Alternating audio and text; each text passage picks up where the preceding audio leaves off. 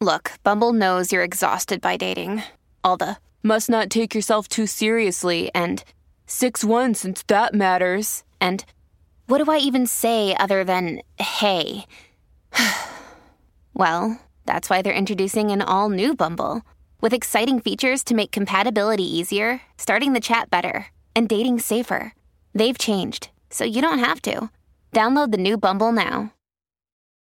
This episode is brought to you by Reese's Peanut Butter Cups. In breaking news, leading scientists worldwide are conducting experiments to determine if Reese's Peanut Butter Cups are the perfect combination of peanut butter and chocolate. However, it appears the study was inconclusive, as the scientists couldn't help but eat all the Reese's. Because when you want something sweet, you can't do better than Reese's. Find Reese's now at a store near you. Hola, esto es New Books Network en español. Hola, soy Paula de la Cruz Fernández, anfitriona y editora de New Books Network en español. Hoy comentamos el libro que está en acceso libre llamado o titulado European Modernity and the Passionate South, Gender and Nation in Spain and Italy in the Long 19th Century una traducción que puede ser, eh, para que le podemos dar al, título, puede ser La modernidad europea y el sur apasionado, o la pasión en el sur, no sé. Género y nación en España e Italia en el largo siglo XIX. Publicado con la editorial Brill como parte de, las series, eh, de la serie Estudia Imagológica, es el volumen 32. El libro es una recopilación de ensayos, tiene 13 capítulos más una introducción y la conclusión. Y los editores de la colección son la doctora Mónica Bolufer y el doctor Xavier Andreu. Hola, Mónica. Hola, Xavier. Hola, buenas tardes. Hola, Paula, buenas tardes. Eh, Mónica, ¿nos puedes hablar un poquito más sobre ti y tu carrera en investigación? Eh, bueno, sí, yo soy catedrática de Historia Moderna en la Universidad de Valencia y me he especializado en estudios del siglo XVIII. Eh, yo me considero una historiadora cultural con un interés especial, pero no exclusivo, en la historia de las mujeres y del género. Eh, en particular me interesa, creo que es algo un poco que atraviesa todo mi trabajo, la relación entre los sistemas normativos y los discursos hegemónicos, por un lado, y por otro lado, la forma en que las personas en el pasado asimilan esos modelos, los cuestionan, los reelaboran, los adaptan y los transforman. Eh, es decir, que trato de hacer una historia atenta a, los sistemas, digamos, eh, de poder, también de poder cultural, pero mm, mm, con, sensibilidad hacia los márgenes de posibilidad de los sujetos para transformar sus vidas y su entorno, la sociedad eh, en, conjunto. Aunque consciente de que esos márgenes muchas veces son limitados y desde luego son muy, desiguales según sexo, posición social y, otras circunstancias. Y digamos, de, más allá de, ese eje general, pues he, publicado trabajos sobre la construcción de los modelos ideales de feminidad en la ilustración, especialmente la ilustración española, y sobre qué tenían que decir sobre ello las mujeres reales, las ilustradas de la época, sobre el cruce de miradas entre viajeros franceses y británicos en España y viajeros españoles eh, por Europa, y sobre el significado eh, moral y político de, la civilidad, de la urbanidad como, concepto y como código, mucho más allá del significado que acabó revistiendo como simplemente bueno, un conjunto de, buenos modales o de, o de, normas puramente externas. Más o menos eso viene a resumir por lo que viene siendo mi trabajo en estos años. Bueno, y, además de eso, como temas fundamentales, pues me ha interesado cuestiones como la historia de las emociones, el cine y la historia, la historia biográfica, que son temas sobre los que he coordinado pues, libros colectivos en discusión con otras personas. Y eh, actualmente dirijo el proyecto CIRGEN, eh, la circulación del género en la ilustración global, eh, que es un proyecto financiado por el Consejo Europeo de Investigación y que se dedica a estudiar las transferencias culturales de los modelos de género en el siglo XVIII y eh, la reelaboración de esa herencia ilustrada eh, en el 19, en torno a, tres, a cinco ejes principales, las traducciones, las redes y la mediación cultural, la lectura, los viajes y la sensibilidad. Perfecto, muchas gracias. Adelante, Xavier. Eh, bueno, yo mi nombre es Xavier Andreu, soy profesor contratado doctor también en la Universidad de Valencia. Y bueno, en mi caso, mi carrera investigadora pues la he dedicado eh, principalmente al análisis del, del, proceso de construcción cultural de las naciones del sur europeo y sobre todo de la nación española. Y lo que me ha interesado es la, la dimensión transnacional de ese proceso en el sentido de, de, de qué manera determinados imaginarios sobre el sur europeo, determinadas imágenes, eh, por ejemplo, la imagen de la, España romántica o una determinada eh, representación romántica de, España ha influido o ha participado en el modo en el que se ha imaginado la nación española eh, a lo largo del siglo XIX y más allá, y de hecho cómo sigue participando y cómo sigue influyendo en la manera en que se piensa, se imagina la nación española. Y aparte de, esto, en los últimos años también, pues he ido analizando de qué modo también estas narrativas nacionales o estos, estas formas de imaginar, de entender las naciones se articulan siempre a través de una dimensión de género. Es decir, de qué modo las naciones siempre se imaginan, se narran a través de metáforas de género, por tanto, de qué modo el discurso nacionalista construye eh, o configura relaciones de género, va, va, vinculado a una serie de discursos de, feminidad y masculinidad y, en el proceso contrario. De qué modo, digamos, que el género influye también los discursos de género en la manera en que, en que se imaginan las, naciones. Y bueno, sobre, esta, sobre este tema, estos vínculos o esta relación entre, la, entre estas categorías, entre nación y género en el mundo contemporáneo y sobre todo en el 19, es sobre lo que es, el tema eh, al que estaba dedicado el proyecto de, investigación, Narrar el género y la nación, del que fui investigador principal, que es el, proyecto, digamos, del que surgió junto con, con CIRGEN, el proyecto europeo que lidera Mónica Bolufer, este, este proyecto y este libro. Y en la actualidad pues sigo en varios proyectos, eh, en este caso financiados por el Ministerio, que también digamos que se centran en el análisis de la relación entre discursos de género y discursos de, nación. Fantástico. Bueno, bienvenidos Mónica y Xavier a New Books Network en español. Si os parece, podemos empezar con el libro. Y mi primera pregunta es, ¿cómo surgió este libro y la colección? Eh, y si nos podéis contar también un poquito sobre cómo eh, se, se consiguió la contribución de todos los autores, ¿no? Cómo, pusisteis en marcha eh, este trabajo colectivo y quizás también eh, mm, presentarnos cuál es el propósito general y a qué audiencia está dirigida está dirigido este libro.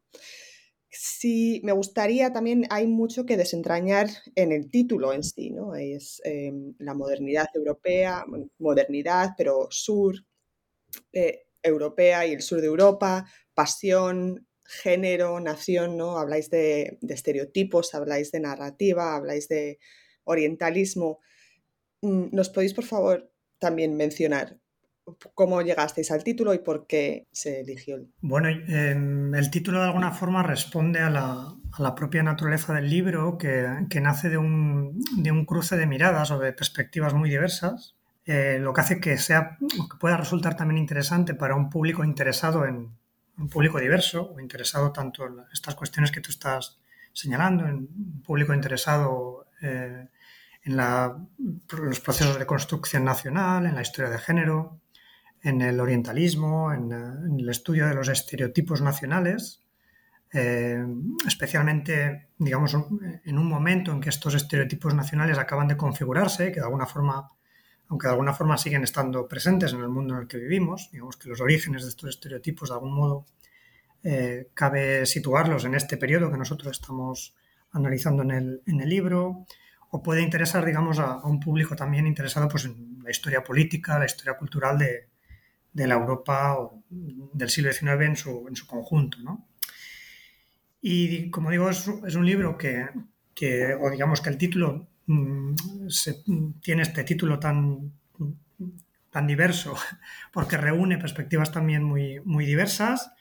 Por un lado, el libro aparece en una colección de, estudios imagológicos, eh, como tú has dicho, una colección de estudio imagológica de, de Brill, la, imagología es una rama de la, de la literatura comparada que lo que explora es el modo en el que los estereotipos nacionales se generan, se difunden y el modo en el que de alguna forma estos estereotipos, estos eh, etnotipos, como dicen los imagólogos, eh, son claves, son fundamentales y de hecho lo siguen siendo en eh, la imaginación y en la naturalización de las, de las identidades nacionales. De hecho, contamos en el volumen con uno de los autores más destacados de esta tradición académica y de los estudios del nacionalismo y de, la imagología, que es Jules Lersen, como uno de nuestros colaboradores. Por otro lado, digamos que esta sería una primera línea. Otra perspectiva que, en la que se basa el, libro es la perspectiva o la idea de aplicar em, los estudios poscoloniales, los planteamientos que proceden de lo que conocemos, lo que se llama la crítica poscolonial, al estudio de los estereotipos, al estudio de los imaginarios del sur europeo. Em, digamos que nos interesaba ver cómo em, esas herramientas em, o esas representaciones, perdón, cómo esas representaciones del sur europeo eh, podían ser abordadas con las herramientas, con herramientas de análisis que se han utilizado, por ejemplo, para estudiar los discursos orientalistas o los discursos dirigidos a otras zonas fueron efectivamente colonizadas eh, en, el, largo siglo XIX. Por supuesto, tenemos en cuenta que, existen diferencias entre el sur europeo y aquellos espacios que, sí que fueron efectivamente colonizados, espacios extraeuropeos, pero sí que creemos que algunos, algunas herramientas, algunas formas de, algunas categorías de análisis, digamos que pueden ser, puede ser fructífero, productivo, aplicarlas también al, estudio de cómo se construye, cómo se imagina ese, ese sur como una especie de otro interno europeo, o de la, idea de Europa. Mm, y al mismo tiempo, mm, a partir de estas perspectivas, pero sin, sin plantearlas desde una perspectiva muy simplista de blanco-negro, sino teniendo en cuenta siempre que estos discursos sobre, sobre el sur europeo son siempre muy diversos, muy heterogéneos, eh, que no siempre son necesariamente negativos, sino que son más diversos, muy, muy, muy diversos, pero sí teniendo en cuenta que en este periodo que nos ocupa a lo largo del largo siglo XIX, eh, o al menos siglo XVIII, siglo XIX, digamos que la imagen que se habría impuesto o que habría acabado siendo hegemónica respecto al sur europeo sería eh, un espacio, digamos, situado en los márgenes, en los límites de la modernidad europea. Sería un espacio que es orientalizado, es decir, que se asocia con el mundo oriental, un espacio que es exotizado, que se asocia con el primitivismo, eh, con una serie de personajes que se vinculan con todos estos elementos que nos vienen fácilmente a la cabeza y que todo esto lo que de, alguna forma mm, planteaba era hasta qué punto este espacio, digamos, o estos, este sur europeo de alguna forma mm, se ponía en duda o se cuestionaba su plena europeidad su plena modernidad europea y de qué modo esto generó, qué respuestas generó esto entre los autores eh, procedentes del propio sur europeo. Es decir, como italianos, como españoles, reaccionan a ese discurso europeo que, los, que cuestiona su, modernidad o su europeidad. Y cómo afectó eso a su manera de entender la modernidad, su manera de entender el género, su manera de entender la, nación. La tercera perspectiva de análisis que, que cruza libros la de la historia del género, es decir, la historia de la construcción cultural histórica de la diferencia eh, sexual, em,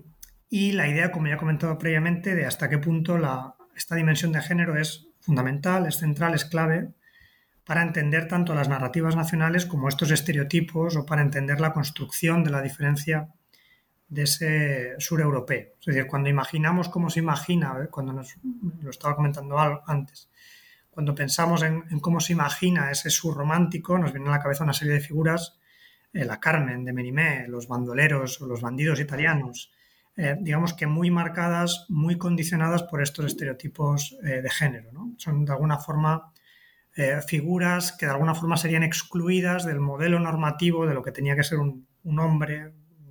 moderno o una mujer moderna en la, Europa del largo siglo XIX. Y por último, el último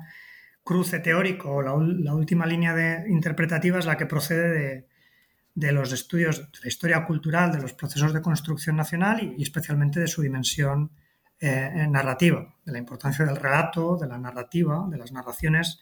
en el proceso de construcción cultural de las naciones. Es decir, entendemos que las naciones son construcciones históricas, construcciones modernas, eh, no naturales o, esenciales. Y por eso también, y este yo creo que también era un, elemento que queríamos subrayar en el, en el libro, em, queríamos ver sobre todo, o ver también, ya lo, he comentado brevemente, cómo estos discursos sobre el sur europeo, em, sobre la modernidad, mm, fueron aceptados, rebatidos, negociados, discutidos eh, por los propios em, autores, desde los propios discursos nacionalistas eh, de ese sur europeo. Es decir, no, no entender a estos últimos como simples víctimas de esos discursos de la modernidad, sino entenderlos también como partícipes de un diálogo eh, del que acabó resultando, del que acabaron configurándose pues, la, idea europea, la idea moderna, de modernidad europea o la idea de, eh, o, la, manera de imaginar las, las, naciones europeas. Y tenerlo en cuenta mm, teniendo en cuenta las circunstancias cambiantes en las que se produce ese diálogo, somos historiadores, por tanto, digamos que para nosotros era fundamental atender al contexto histórico, a cómo ese diálogo cambia, se transforma eh, con el tiempo y con, los contextos que también son cambiantes y por, tanto, por eso consideramos que era útil, eh, digamos, adoptar una perspectiva del largo siglo XIX para intentar viendo las, las diferencias, la modulación de, estas,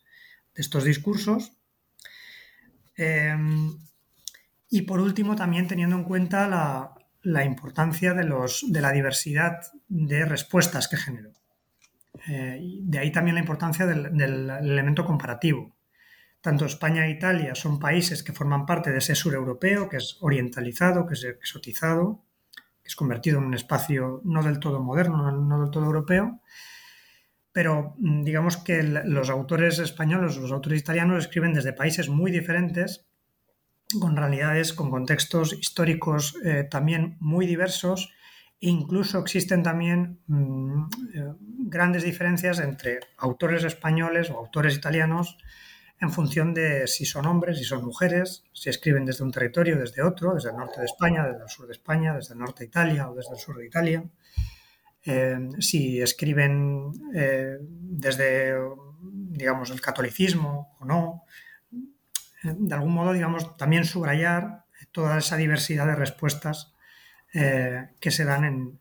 en, ambos, en ambos casos y, las, digamos, las semejanzas y las diferencias entre los, entre los dos países. Y bueno, todas estas perspectivas, que como ves son muchísimas, pues la verdad es que nos han interesado a Mónica Bolufer y a mí desde hace ya muchos años en diversos, diversos grados y de hecho eh, ya llevábamos ya años colaborando, llevábamos de hecho muchos años eh, hablando de que había que ponerlo algún, algún día en común porque ella se centraba más en el siglo XVIII, yo más en el siglo XIX. Y bueno, en 2020, aprovechando que ambos eh, dirigíamos proyectos de investigación, que tocábamos temas aledaños o, cercanos, pues decidimos organizar un congreso internacional en el que participaron los, colaboradores del, volumen, que la verdad es que estamos, mm, la mayor parte de ellos al menos, la verdad es que estamos eh, encantados por la, oportunidad de, contar con, autores tan, destacados que han hecho textos yo creo que magníficos y digamos que el, libro es el resultado de la publicación de ese, congreso internacional que realizamos en, en Valencia, en la Universidad de Valencia en el año 2020. Empezamos así entonces con el capítulo 1 que se titula Gallantry and Sociability in the South of Europe, Shifting Gender Relationships and Representations. Yo lo he traducido como galantería y sociabilidad en el sur de Europa, relaciones y representaciones de género cambiantes. Que es, eh, bueno, tenemos la suerte de tener a su autora, Mónica Bolufer, eh, en este episodio. En tu capítulo, Mónica, te centras en el, no sé si lo diré bien en italiano, veo y el eh, cortejo español. Dinos, por favor, cómo llegas a estas prácticas, es decir, cuáles son tus fuentes o eh, eh, las miradas, los relatos de viaje y demás, y cómo son estas representaciones em, cómo representan los cambios en las normas de género, las relaciones sociales y qué en estas prácticas eran símbolos de ser moderno y qué se evitaba o era signo de, tradición o, del pasado, ¿no? ¿Cuáles eran los estándares, por ejemplo, de masculinidad y feminidad que eh, lo explicas muy bien en tu capítulo? Bueno, en primer lugar decir que eh, este capítulo y los dos que siguen son capítulos que arrancan del, eh, que cubren el siglo XVIII. Eh, como ha explicado Xavier, el libro, y, bueno, como indica el título, el, libro toma como eje cronológico el largo siglo XIX, pero muy largo, ¿no? Es decir, eh, nos interesa ese cambio, como él ha explicado, de, larga duración y en realidad la cronología del libro, aunque se resuma en el título como el largo siglo XIX, cubre desde el siglo XVIII, especialmente la segunda mitad del XVIII, hasta principios del XX, porque pensábamos que precisamente observar esos fenómenos en esa trayectoria larga eh, ayuda, como él explicaba, a, matizar mucho más, ¿no? A, mostrar cómo en cada, eh, cada, momento hay que contextualizarlo de forma precisa. Son procesos de larga duración que no son exactamente al principio ni al final, porque no son los mismos contextos políticos, Ah, internos y externos, internacionales, culturales, etcétera. ¿no? Entonces, bueno, eh, eh, mm, el hecho de que mi capítulo sea el primero no responde a un privilegio de editora, sino a una doble circunstancia. Por una parte, la cronología, ¿no? es uno de los tres capítulos que tratan el siglo XVIII, y por otra, el hecho de que es un capítulo que mm, adopta explícitamente ese eje comparativo, ¿no? mientras que luego a lo largo del libro hay, hay capítulos, es decir, el libro en su conjunto hace una comparación entre Italia y, y España en esos procesos de construcción nacional, de construcción del sur y de construcción del género entrecruzados. Eh, algunos capítulos se ocupan, digamos, preferentemente de España, otros se ocupan preferentemente de Italia y otros, digamos, mm, llevan a su interior esa mirada comparada. No solo el mío, sino otros también. Pero bueno, el mío es uno de ellos y por eso pues lo, lo colocamos en primer lugar. En este capítulo yo analizo eh, de forma comparada la manera en que eh, mm, viajeros y filósofos del norte de Europa, de mm, Francia, Gran Bretaña y, en algún caso Prusia, eh, que visitaron en el siglo XVIII Italia o España, o en algún caso visitaron ambos territorios, y que lo hicieron en persona o en algunos casos de forma, podríamos decir, imaginaria, ¿no? Viajeros de sillón, como se les llama, cómo enjuiciaron las relaciones galantes entre eh, damas y caballeros y en particular una institución específica del siglo XVIII que es lo que se llamaba en italiano eh, chichisbeo y se eh, tradujo en castellano a principios del siglo XVIII como chichisbeo, que es simplemente pues una, vamos, una traducción puramente fonética, y más avanzado del siglo XVIII, digamos, esa palabra en español cayó en desuso y se sustituyó por el término cortejo. En, eh, tanto en España como en Italia, esa, palabra designaba tanto la práctica como el sujeto. ¿no? Eh, la, práctica era la práctica de acompañar eh, un caballero noble a una dama noble casada, el caballero podía ser casado o soltero, acompañarla, digamos, en las ocasiones de la sociabilidad elitista, es decir, al teatro, al paseo, a las tertulias, incluso a veces, digamos, al, al, tocador. ¿no? Em, y se llamaba así a la práctica, es decir, el cortejo era la práctica y el cortejo era también el, señor, ¿no? El que galanteaba de esa forma a la dama. Y lo mismo con el término italiano chichisbeo, es la práctica y es el, eh, la persona. Eh, sobre esa práctica existen fuentes muy abundantes para el siglo XVIII, sobre todo literarias, eh, que hay que interpretar siempre con las precauciones debidas, bueno, como todas las fuentes, sátiras de costumbres, eh, comedias mm, eh, y relatos de viaje, eh, fuentes iconográficas más ambiguas, porque a veces no sabemos exactamente si están retratando el cortejo u, otra, o algo, u otras prácticas similares, pero no las mismas, es decir, grabados y pinturas, especialmente para Italia, y eh, para el caso italiano, eh, fuentes eh, en primera persona, ¿no? textos en primera persona, lo que los historiadores llamamos egodocumentos, por ejemplo, memorias y correspondencia. En cambio, ese, ese tipo de fuentes no existen o no existen prácticamente para, para el caso español. Bueno, pues yo he explorado una muestra de esas fuentes para apreciar esa mirada o esas miradas ¿no? en plural desde el norte y también, y eso es crucial, eh, como explicaba también antes Xavier en el conjunto del libro, también en este capítulo, las formas en que autores y autoras locales, es decir, italianos o españoles, respondieron a esas miradas exteriores. En general, los viajeros del norte eh, tendían a interpretar la galantería en general y el cortejo en particular, podemos decir que el cortejo es una forma particular de galantería, en clave de adulterio. Lo, consideraban pues, una forma, podríamos decir, cortés o elegante de eh, encubrir relaciones adúlteras y por tanto lo presentaban como una prueba, una prueba más de que los habitantes del sur de Europa eran incapaces de, controlar sus pasiones, fuese por la calidez del clima, algunos se ascriben a las teorías climáticas, fuese por motivos eh, sociales y políticos, ¿no? la superstición religiosa, pensemos que muchos de estos autores son protestantes, los franceses no, pero los británicos y los prusianos, em, fuese por eh, la tiranía política. Eh, en cualquier caso, eh, digamos, presentaban a los habitantes del sur, tanto de Italia como de España, como incapaces de una virtud sólida que se expresara en modelos de feminidad adecuados, es decir, mujeres domésticas y hombres contenidos. Y por tanto, implícitamente, incapaces también de desarrollar gobiernos moderados en función del vínculo muy estrecho que se establecía en el pensamiento de la Ilustración entre autogobierno, gobierno de las pasiones, eh, gobernarse cada uno a sí mismo y gobierno político.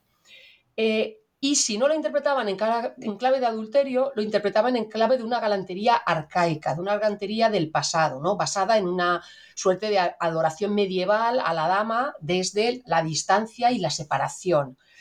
que en cualquier caso probaría el atraso español e italiano, sobre todo, más todavía, español. ¿no? Es decir, una, una, una, forma de galantería que se basaría en la separación, ¿no? en, en, el enclaustramiento de las mujeres y ese culto de la dama ah, desde la distancia.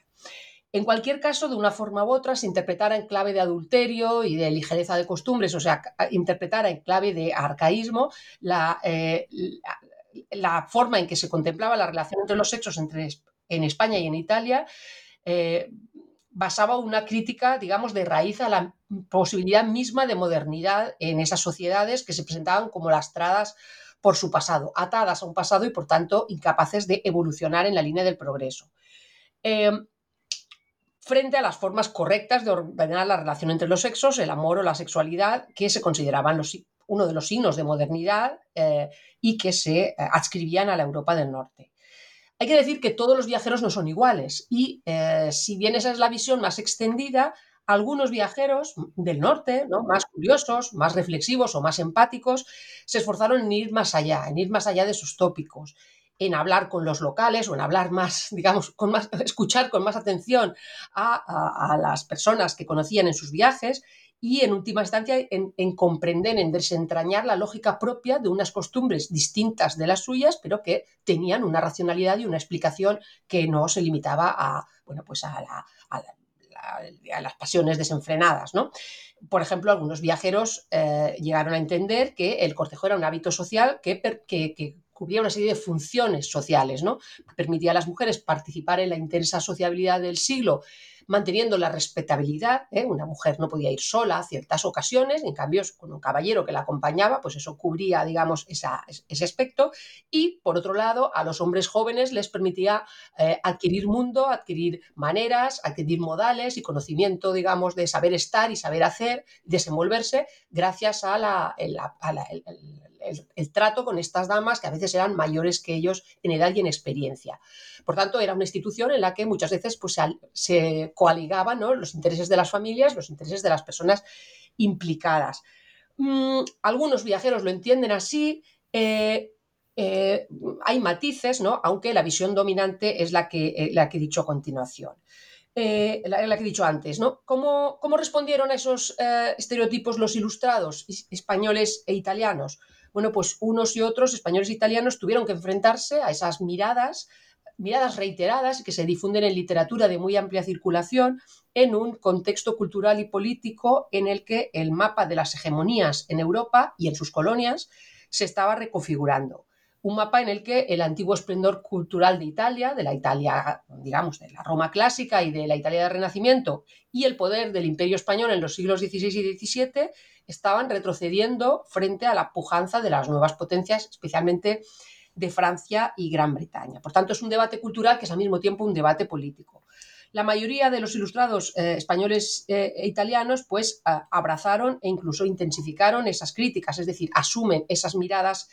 externas o a veces se las lanzan como armas arrojadizas unos contra otros. ¿no? Los, eh, españoles las, niegan para España, pero las afirman eh, para Italia ¿no? y viceversa. y otros hacen una defensa, intentan defender que el cortejo y la galantería y toda esa, forma de, vida y de relación que representan corresponden a unas formas propias, culturales, a una galantería moralmente respetable, más auténtica y, respetuosa que eh, los frívolos hábitos ¿no? impuestos por las costumbres francesas o que la mayor separación de espacios masculinos y femeninos propia de los círculos elitistas en la Gran Bretaña de la época. En definitiva, a mí lo que me ha gustado ha sido cruzar, eh, lo que me ha interesado es cruzar esas miradas, cruzar también las miradas de eh, algunas ilustradas que Em, lanzan una mirada más crítica al pasado, al pasado que algunos de sus compatriotas idealizan, ¿no? el, pasado del imperio español, el pasado donde eh, la hegemonía política de España se plasmaría también en esa galantería respetuosa y ellas pues hacen casi una enmienda a la totalidad, es decir, eh, lanzan una mirada muy crítica tanto a la galantería del presente como a los usos eh, caballerescos del pasado como formas culturales que no dejan de encubrir pues una desigualdad entre los sexos en su propia sociedad. Entonces, creo que de ese cruce de miradas del que salen pues, nuevos matices que, nos permiten entender eh, todo esto de una forma más compleja. Perfecto, muchas gracias. Eh, vamos a seguir entonces con el siglo XVIII, como decías, en el capítulo 2, que traducido sería sobre el carácter nacional español, género y modernidad en la obra de Joseph Laporte de, em, perdonar mi francés, em, El viajero francés, eh, que lo ha escrito Esther García Moscardo. ¿Qué dice este, esta obra sobre cómo se comportan y socializan los hombres y mujeres franceses, italianos y españoles? Bueno, Esther García Moscardo, que es miembro del equipo CIRGE, en este em, capítulo estudia un texto tan poco original como interesante. Quiero decir que eh, eh, es especialmente interesante precisamente porque es un texto, no el de Esther, sino el texto de Le Voyageur François de, de Joseph de la Porte. Es un, es un, texto poco original, es una obra de síntesis, ¿no? la fuente que utiliza Esther. Eh, un cortapega, podríamos decir, en el que eh, este autor, que es un autor, digamos, de éxito, un autor que escribe para vender, ¿no? un autor comercial, hace eh, un pastiche ¿no? o una, una, una especie de refundición de, muchos relatos de viajes que ya estaban publicados en su época, la mayoría, y eso hay que subrayarlo, antiguos. Es decir, eh, Joseph de Laporte escribe su obra en 1772, pero en realidad sus fuentes, los textos que él eh, plagia, eh, combina, mezcla, son en su mayoría de viajeros franceses del siglo XVII y principios del XVIII. Es importante el, género que esta obra representa porque se trata del género de las colecciones de viajes, es decir, no relatos originales de viajes, un viajero que viaja a un territorio y deja pues, un relato de su experiencia, más o menos original, más o menos eh, eh, interesante, más o menos estereotipado, sino que las colecciones eh, de viajes son pues esas ¿no? esta, esta, aglutinación, ¿no? se aglutinan o funden relatos ya circulantes eh, para darles una circulación todavía más amplia, es decir, para alcanzar a públicos muy amplios. Fueron, fue, un género que tuvo una enorme difusión en el siglo XVIII y que alcanzó más, digamos, fronteras sociales más amplias todavía, es decir, un público más variado y más amplio que el que habían alcanzado los relatos de viajes originales. Eh, un público para el que le sirvió eh, eh, como forma de viajar de manera vicaria, ¿no? de viajar a distancia, de viajar sin moverse del lugar. Miles de lectores y lectoras europeos en todos los países en este caso en Francia, pero también eh, existe ese tipo de, relatos para otros países, bueno, pues aprenden del mundo o se forman una visión del mundo en buena medida a través de estos relatos de tanta circulación. Bueno, pues en este texto Laporte em, se sirve constantemente del sur europeo como contrapunto para establecer, a contrario, lo que significa la modernidad. Mm, una modernidad que, pues eh, casi es ocioso decirlo, él asocia eh, con, lo francés, ¿no? con la cultura francesa, con los valores eh, franceses.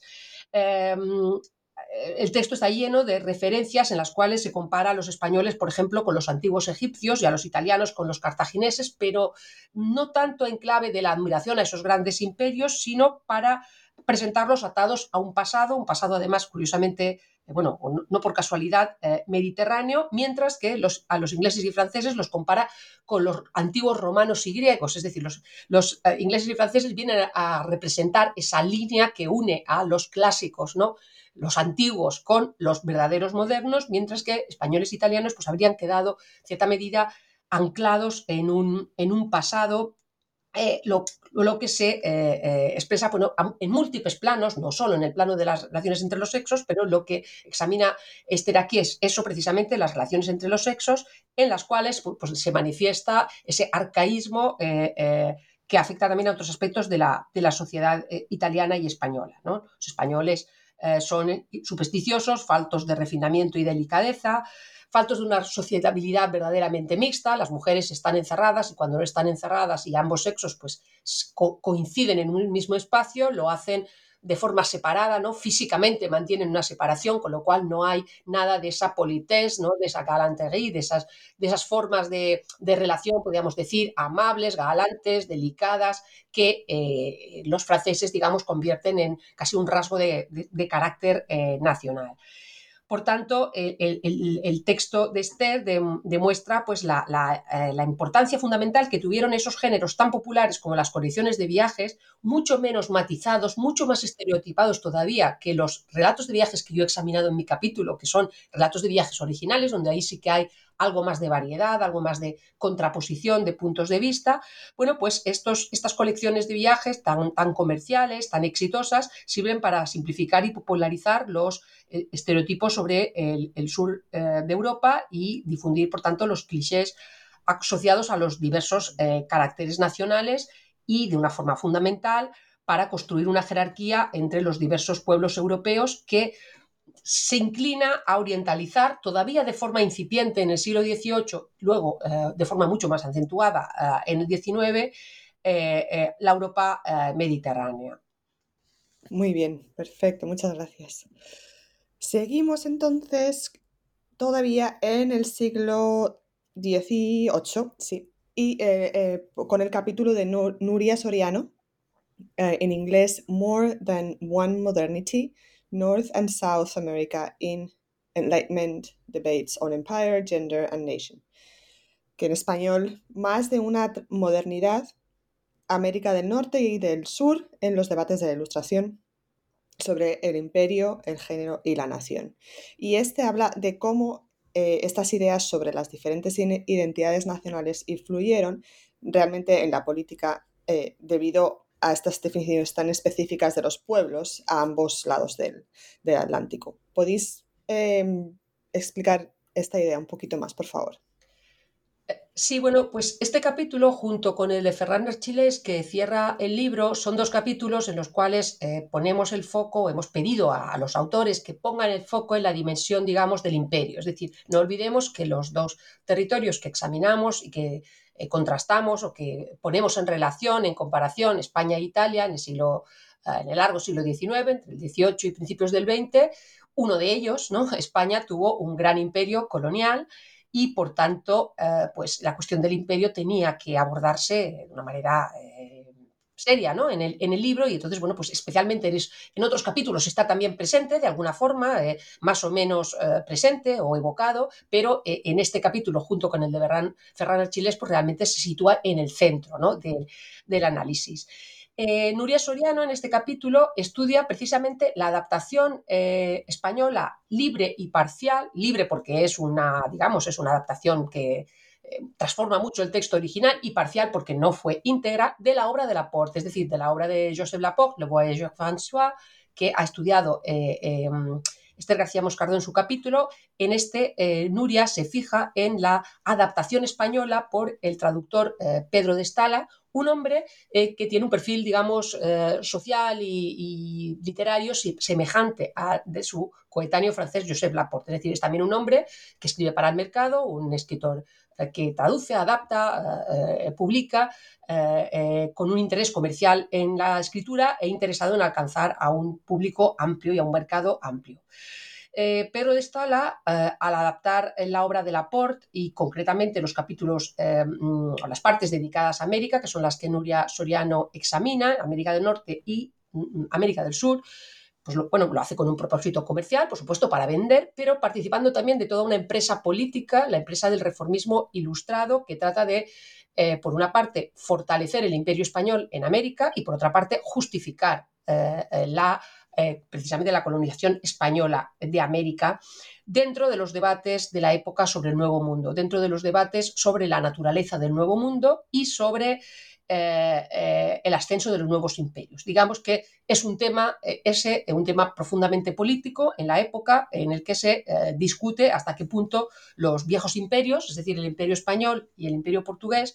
debían o no ser reemplazados en América por los nuevos modernos imperios, ¿no? el eh, francés y especialmente el británico. Eh, autores eh, franceses y británicos defenderán que efectivamente las formas de dominación imperial puestas a punto por en sus propios imperios son más modernas y eficientes y que el viejo imperio español pues está en, declive. Bueno, pues Stala, cuando lanza esa obra, aunque sea una obra comercial y con la que aspira a vender, pues está participando de una forma consciente en ese debate.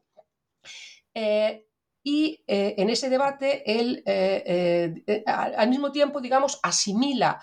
las categorías del debate que le vienen dadas desde el norte, especialmente la, asociación del norte con la modernidad y del sur con, con, el atraso, las asimila y al mismo tiempo las discute. ¿no? Por una parte, eh, contrasta una Norteamérica próspera y activa, que es la Norteamérica de, de colonización británica, las 13 colonias, lo que luego serán los Estados Unidos, con una América del Sur y del Centro eh, estancada y atrasada, em, que era la gestionada con los españoles. Es decir, en cierta medida acepta algunos de los argumentos que vienen del norte, por ejemplo, que el clima eh, cálido del sur de América ofrece unas condiciones poco propicias para la productividad y para la iniciativa, por otro, poco propicias, por tanto, en principio, a la, a la modernidad, que los eh, indígenas americanos son eh, seres de rasgos físicos y morales casi infantiles, arrastrados eh, por sus pasiones e incapaces de, de, autocontrolarse, y que esa naturaleza americana, digamos, mm, cuyas propias condiciones, digamos, climáticas son mm, escasamente favorables, invierte la diferencia natural entre los sexos, produciendo hombres poco viriles y mujeres eh, salvajes, fuertes y sexualmente insaciables. ¿no? La imagen de los indígenas americanos, eh, transmitida por la literatura europea, eh, la literatura ilustrada europea, y ahí mm, Stalan no se digamos, no, se diferencia de ello, presenta a los, a los indios americanos como mm, hombres lampiños, de, escaso vigor, de escaso deseo sexual, y a las mujeres como mujeres fuertes, bárbaras, primitivas, ¿no? Como, si los sexos, digamos, estuvieran naturalmente invertidos. Pero al mismo tiempo, eh, eh, mm, mm, da la vuelta al argumento para utilizarlo con el fin de resaltar todavía más el mérito de la empresa civilizadora y, cristianizadora española. Si eso es así, y él cree que es así, que las condiciones naturales del sur de América son mucho menos favorables que las de Norteamérica por una cuestión de, condicionamiento del calor, ¿no? sobre las pasiones, y que por tanto eh, eh, ponen unos obstáculos realmente duros a la colonización, bueno, pues eh, si eso es así, entonces mayor ha sido el mérito de una empresa titánica como la colonización, eh, conquista, colonización eh, española de territorios tan, tan inmensos y además tan, poco favorables. Y además afirma el carácter benévolo de la colonización española comparado con la, iglesia, con la inglesa o la holandesa. Por tanto, de alguna forma acaba afirmando la modernidad europea de España y de su imperio eh, frente a quienes la negaban, aunque utilizando en parte, como he dicho, pues los argumentos que le venían dados eh, desde el norte. Muy bien, muchas gracias. Vamos a pasar al capítulo siguiente, que es, eh, bueno, yo empiezo la pregunta con una, este, esta intervención con una pregunta, ¿cómo concibe el nacionalismo el cuerpo femenino? O quizás otra pregunta para hablar del capítulo de Alberto Panti, eh, eh, que se titula el capítulo Nations, Sexuality and Violence in 19th Century National Narratives, que puede traducirse como Naciones, Sexualidad y Violencia en las narrativas nacionales del siglo XIX, es cuáles son los límites que el nacionalismo crea sobre el control y las definiciones de los individuos sobre sus cuerpos, a lo mejor este tema puede ser, lo podéis explicar em, y, dar una explicación más larga, em, también aludiendo al capítulo de Job Lersen eh, sobre qué significa, eh, que se titula Honor and Violence, Mediterranean Exoticism and Masculinity, que puede ser también traducido como Honor y Violencia, Exoticismo o Exotismo, eh, Mediterráneo y Masculinidad. Igual podemos eh, compaginar ambos capítulos. Sí, bueno, en este caso ambos capítulos eh, han estado elaborados por dos grandes especialistas del estudio de las naciones en el siglo XIX, de, los estudios grandes teóricos del nacionalismo europeo. En, el primer caso, Alberto Banti, de la Universidad de, la Universidad de Pisa, pues plantea de forma muy interesante lo que, lo que está señalando, ¿no? esa relación entre el discurso nacional, el discurso de género, sexualidad, violencia, control de los cuerpos. Em, como señala Banti, el, nacionalismo contemporáneo descansa sobre una, se construye, se articula a partir de una retórica eh, de los lazos familiares o de los lazos de parentesco. Es decir, la nación se, imagina como una gran familia, es la madre patria. Eh, hablamos de los padres de la patria, de los hijos de la madre patria. Eh, o de la idea de fraternidad en el proceso revolucionario francés, ¿no? los hermanos que, luchan juntos por, la nación. Es decir, se articula con este lenguaje, de, con estas metáforas eh, familiares o, de parentesco. Y se funden esta, esta retórica familiar al mismo tiempo con una retórica racial o la idea de un linaje nacional que hunde sus raíces a lo largo del tiempo, una familia nacional que avanza eh, durante siglos. Mm, desde estas metáforas familiares, ¿cuál es el papel que se otorga a las mujeres o al cuerpo de las mujeres? Pues eh, fundamentalmente en, estos discursos eh, nacionales de la época de, la era de las revoluciones, de la época de las guerras napoleónicas, que es el periodo que analiza Banti en, su capítulo, pero seguramente no solo, más allá también de esta época, las mujeres se convierten de algún modo en las guardianas de la pureza, eh, tanto cultural como biológica de la nación. La, pureza tanto de, la raza, de la nación, de la familia, eh, también de la cultura nacional. Em, esto lo que conlleva, mm, obviamente, es un mayor control, un mayor control y una, digamos, una mayor obsesión sobre sus cuerpos, sobre su sexualidad, sobre su moralidad. Es decir, la, defensa de su moralidad, de su sexualidad, de su pureza, es también la defensa de la moralidad, de la pureza de la nación en su conjunto. Em, por contra, también, también, mm, también señala, digamos, algunas obligaciones para los hombres, también señala algunos, algunas responsabilidades sobre los hombres que afectan también a sus cuerpos. Eh, los hombres nacionales, los hombres de la nación, tienen el deber, la responsabilidad de defender los cuerpos de sus mujeres defender los cuerpos de las mujeres nacionales, en tanto que encarnan esos límites simbólicos y esos límites eh, biológicos de la, gran familia nacional. Em, y bueno, no es eh, casualidad eh, que, bueno, pues que por desgracia en el, mundo contemporáneo, en las guerras entre naciones,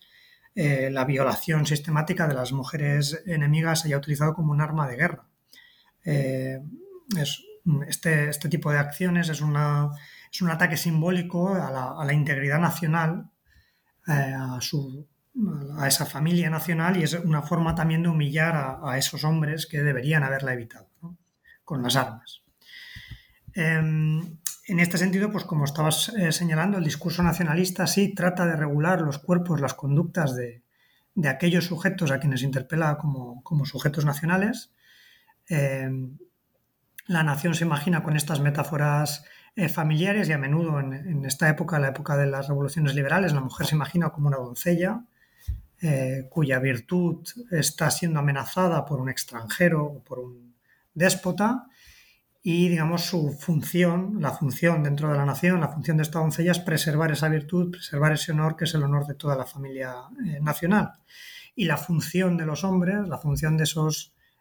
sujetos nacionales hombres revolucionarios a los que apelan los discursos nacionalistas es la de defender, eh, con su vida incluso, si es necesario, la pureza, la virtud de esa, de esa mujer, que es de alguna forma un símbolo de la, de la nación en su conjunto. Yo creo que este es un tema que lo, analiza de forma fantástica a través de diversos materiales, obras de teatro, pintura, eh, y además en diversos casos europeos, Alberto Bandi en su, en su capítulo.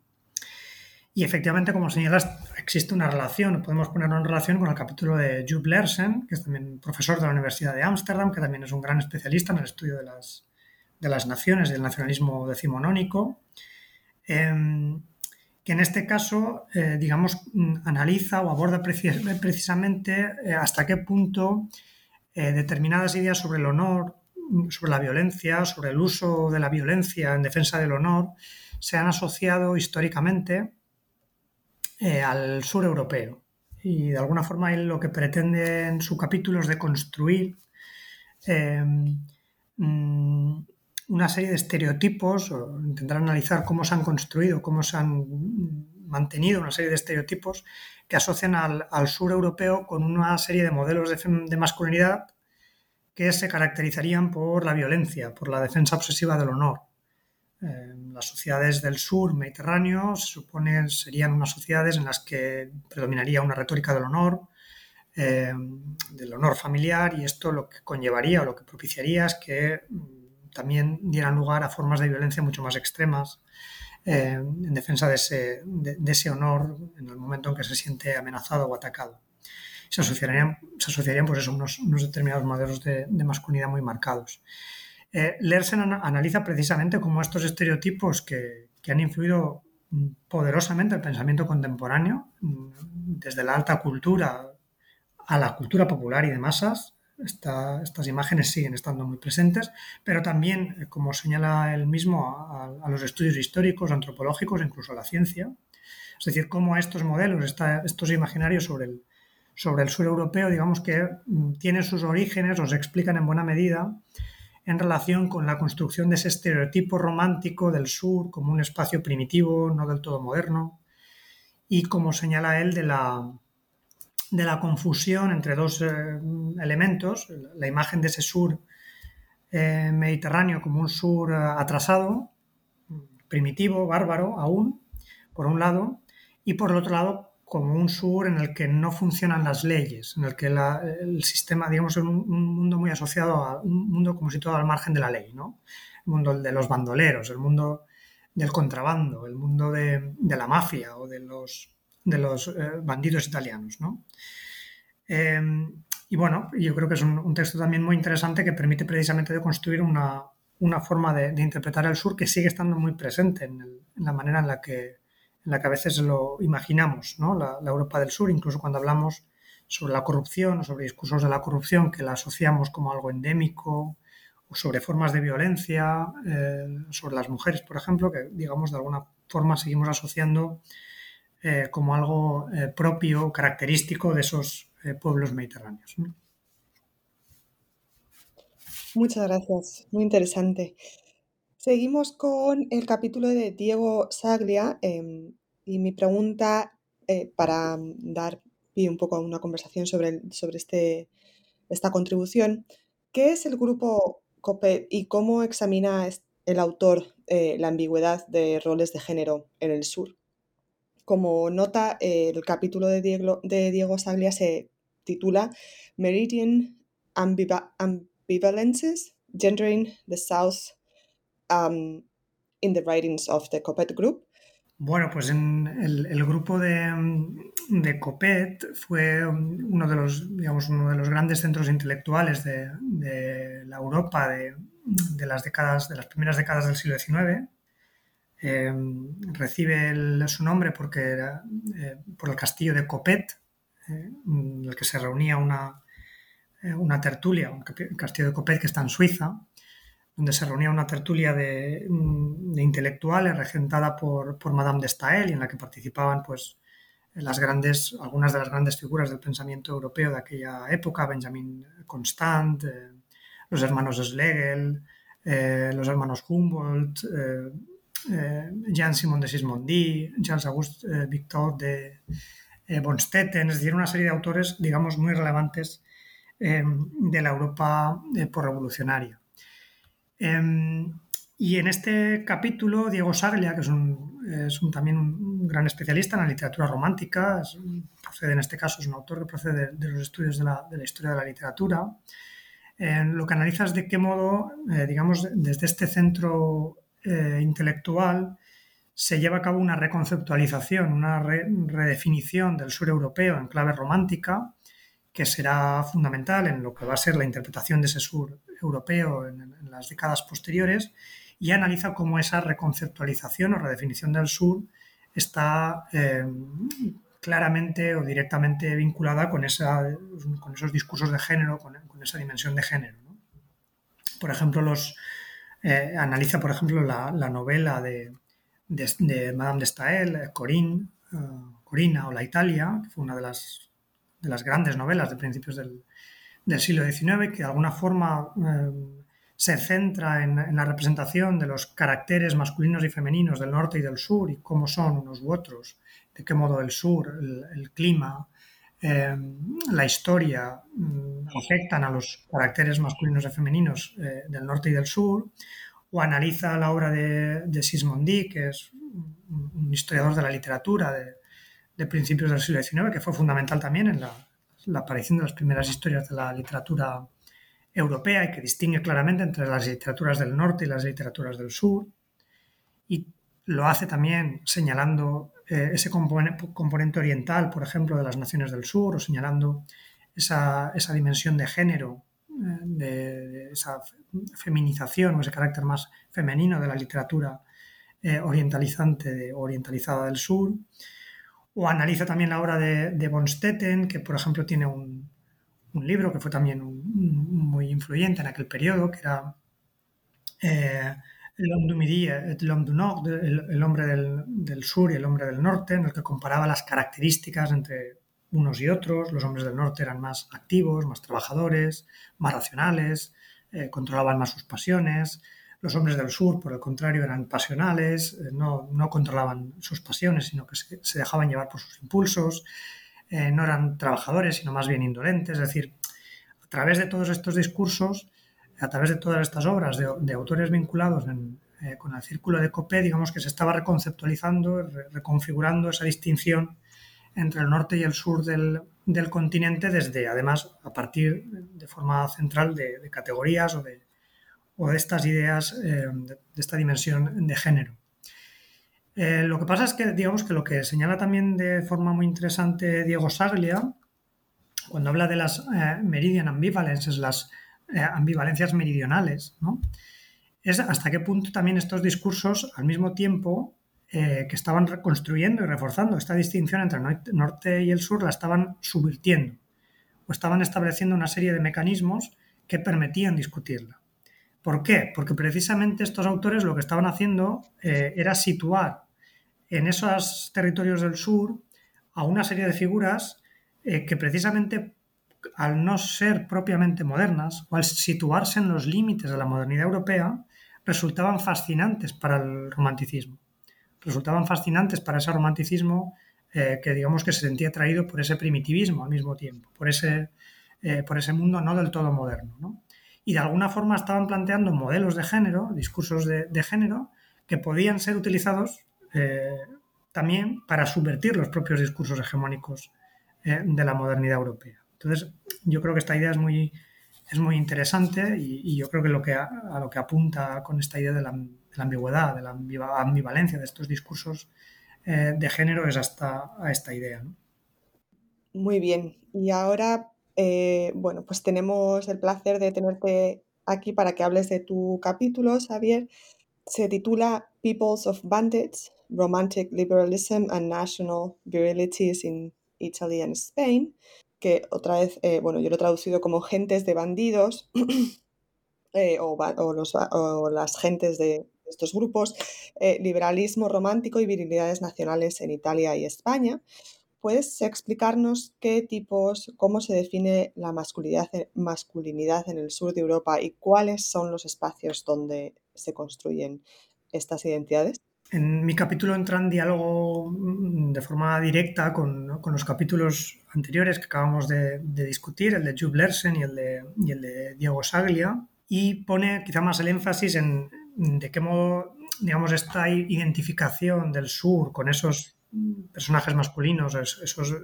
figuras masculinas románticas, propensas a la violencia, a la pasión, a los celos, etc. Digamos que cómo estas imágenes son respondidas, apropiadas o no, negociadas desde el sur europeo. Em, como hemos señalado, digamos que, o como he señalado anteriormente, digamos que, los, eh, este imaginario romántico sitúa en España y convierte en figuras esenciales o características de la nación española y al mismo tiempo en Italia y como, también como figuras características y esenciales de la nación italiana, una serie de figuras que están ahí como en los límites de la modernidad, están en los márgenes de la modernidad. Y algunos de ellos, digamos, de estas figuras, las, de las más destacadas, son esos bandidos, los brigantes italianos, los bandidos, los bandoleros españoles, que de alguna forma representarían o encarnarían esa nación que no es del todo moderna, que es incapaz de controlar sus instintos, sus impulsos, de someterse a las leyes, de dedicarse al trabajo, digamos, al, mundo moderno. ¿no? Pero al mismo tiempo estas figuras, como he señalado, podían ser también elogiadas o podían ser eh, al mismo tiempo celebradas en tanto que encarnaban una serie de valores que se suponían perdidos o, que había abandonado el mundo europeo moderno, que por tanto digamos que podían eh, sentirse una cierta nostalgia, una voluntad de recuperar estos, estos valores. ¿no? el, bandido también podía ser ese bandido romántico que de algún modo era el heredero o la herencia de aquellos caballeros medievales que eran galantes con las, con las damas, que protegían a los pobres y que supuestamente habrían, habrían desaparecido en la, en la Europa eh, moderna precisamente por ser moderna. En España y en Italia, dado que eran territorios aún primitivos, eran territorios aún atrasados, este tipo de figuras todavía eh, eran posibles. Em, bien, pues digamos que yo lo que exploré eh, a través del análisis de, obras literarias, también de ensayos, de, poemas, obras de teatro, óperas, eh, zarzuelas, es decir, obras de, muy diverso tipo, es, digamos, lo que, lo que analicé es de qué modo se había respondido a este imaginario, a esta imagen del, bandido italiano o del bandolero español en, en ambos países, ¿no? Y digamos que lo que me encontré fue que la, que el rechazo a esta identificación entre España y los bandoleros, o entre Italia y los, y los brigantes, en este periodo, en las décadas centrales del siglo XIX, fue menos eh, categórica, por decirlo de algún modo, de lo esperado. Eh, lo que se produce más bien es una negociación con ese imaginario. Es decir, desde el liberalismo italiano y desde el liberalismo español hay algunos rasgos de estos bandidos románticos que son apropiados, que son aceptados como propios, como característicos de lo español, al tiempo que otros rasgos eh, son rechazados o son negados. Eh, y sobre todo me centré, mm, porque me pareció especialmente interesante, en la manera en que se relacionan con estas imágenes, con este ideal del bandido romántico como expresión del carácter nacional en España o en Italia, cómo reaccionaron a estas, a, estas imágenes los sectores eh, radicales, el radicalismo italiano, el patriotismo italiano, digamos, de los sectores de Garibaldi, Mazzini, esta serie de autores, eh, y también los autores, digamos, más radicales, demócratas, republicanos, eh, en el caso eh, español. Em, y en los dos casos lo que encontré fue una apropiación nacional de estos personajes. Es decir, hay una apropiación desde estas culturas políticas radicales, una, digamos, una idealización de estos bandidos románticos como la expresión auténtica del, del carácter nacional por diversas razones. En el caso de, de Italia, em, la imagen romántica y no solo romántica, sino que venía de antes de la nación italiana, predominaba la imagen de que los italianos, si no habían conseguido ser una nación, si no habían conseguido la unificación, si estaban en decadencia, es porque eran eh, hombres poco viriles, eh, pocos eh, afeminados,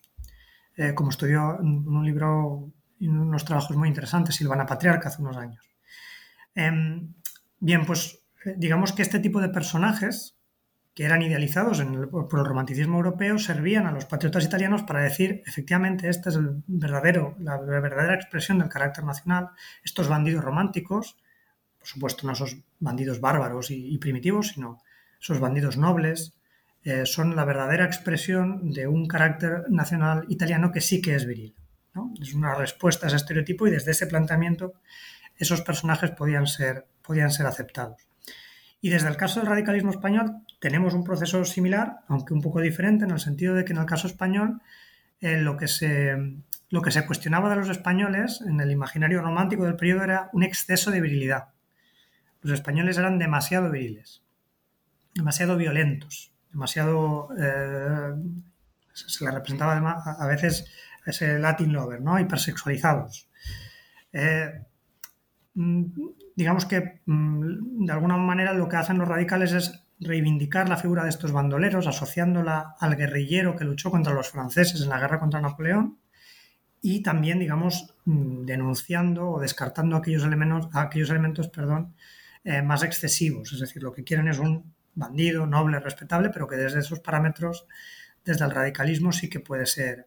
aceptable. Y lo que es interesante es como desde los dos planteamientos, eh, lo que se está haciendo es plantear un modelo de masculinidad diferente, que por un lado bebe del, modelo de masculinidad que había sido eh, fundamental en el proceso revolucionario, el hombre que lucha con las armas en defensa de, su nación, un hombre libre, independiente,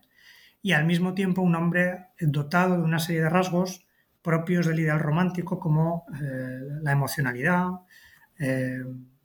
la preocupación por la camaradería, una serie de rasgos, digamos, vinculados con ese ideal eh, romántico. ¿no? Este era un poco el, tema de, o este era un, poco el tema de mi, de mi capítulo. Muy bien. El capítulo titulado The Moral and Civil Leadership of Italian Women, Female Models Between Italy and Europe in the Era of Risorgimento, uh, de María Pía Casalena, eh, menciona biografías que han servido como modelos de comportamiento y de eh, estándares de respetabilidad. Si nos podéis, eh, os agradecería que nos explicarais un poco más cuáles eran estas normas y no sé si quizás también se pueda conectar de alguna manera con el presente. ¿Cuáles serían, por ejemplo, los modelos que hoy son quizás más universales o más, no sé si, o que más se siguen por ejemplo, quizás en España o, bueno, no sé si es, si es eh, apropiado hacer esta, esta analogía, pero me, parecería, me parecía igual eh, curioso intentarlo. Yo creo que la, situación actual sin duda es diferente a la del, a la del siglo XIX, ¿no? Y la verdad es que la, la, situación es también muy diversa. Pero yo creo que sí que hay algunos elementos que son que se pueden trazar al menos algunas continuidades, ¿no? Yo estaba pensando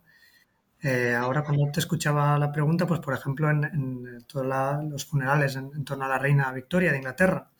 y a la idealización de ese personaje, ¿no? y, de cómo la reina Victoria de alguna forma encarnaba un, símbolo de la unidad británica, de la nación británica, pero también de una serie de valores morales, personales, familiares, que de alguna forma se seguían planteando como los propios, aquellos eh, valores que debían ser adecuados para la nación británica tal como la, la defendían sus, bueno, los defensores de, este, de, la, monarquía, ¿no? o, de, o desde el nacionalismo británico, vamos. Yo creo que esas se pueden trazar, pero bueno, es cierto que las, que las diferencias también son, son eh, grandes, ¿no? Ha cambiado mucho los discursos de género eh, desde el siglo XIX hasta, hasta la actualidad, aunque bueno, sus orígenes, los orígenes de, la, de estos discursos están allí, siguen estando en este periodo en, el siglo XVIII, siglo XIX, que es el periodo que, analizamos en el libro.